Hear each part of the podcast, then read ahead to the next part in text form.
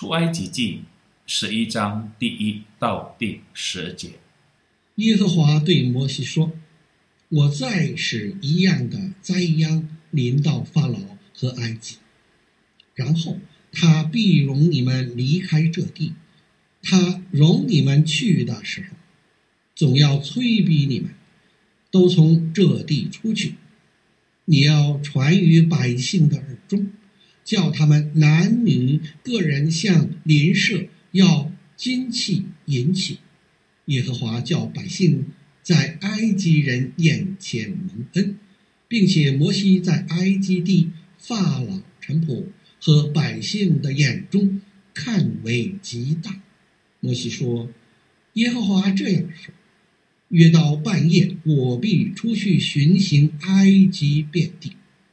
凡在埃及地，从坐宝座的法老，直到末子后的。”婢女所有的长子，以及一切投生的牲畜都必死，埃及遍地必有大哀嚎。从前没有这样的，后来也必没有。至于以色列中，无论是人是牲畜，连狗也不敢向他们摇舌，好叫你们知道耶和华是。将埃及人和以色列人分别出来，你这一切臣仆都要俯伏来见我，说：求你和跟从你的百姓都出去，然后我要出去。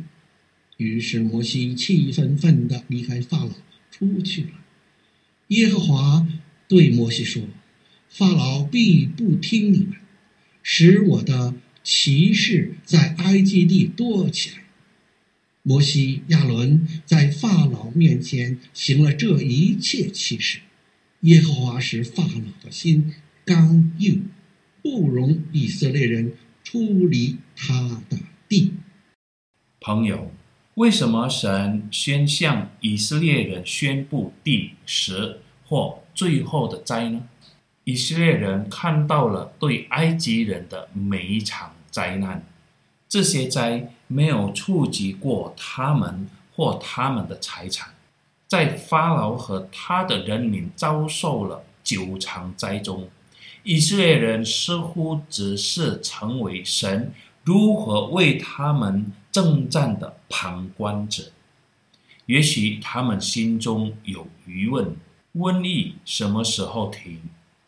法老有多强？能忍受神之手的能力，他们什么时候能够按照神的承诺离开埃及？宣布最后的一个灾的目的，就是要以色列人准备他们的心灵和思想，以及告诉他们应该怎么做。而且，接着这个通知，神向他们表明神。确实将他们与埃及人分开了，只是他们还必须遵守神的计划，必须完全遵守神的命令，然后他们才能得救。朋友，神的救恩就是神的权柄，他所喜悦的，他想要给予的，这一切都是神的属于权利。我们需要相信的是，神爱世人，甚至将他的独生子赐给他们，叫一切信他的不至灭亡，反得永生。他爱我们，并选择了我们成为天国的子民。他也爱那些人在救恩之门外的人。我们要做的是，告诉他们。神的计划是什么？以便他们也可以做好准备，他们也可以相信，他们可以顺服，也可以享受救恩。因为神是天地的创造者，他爱他所造的人。你是否愿意成为今天的摩西，告诉所有的人，神的国近了？成为神拯救世界的伙伴吗？阿门。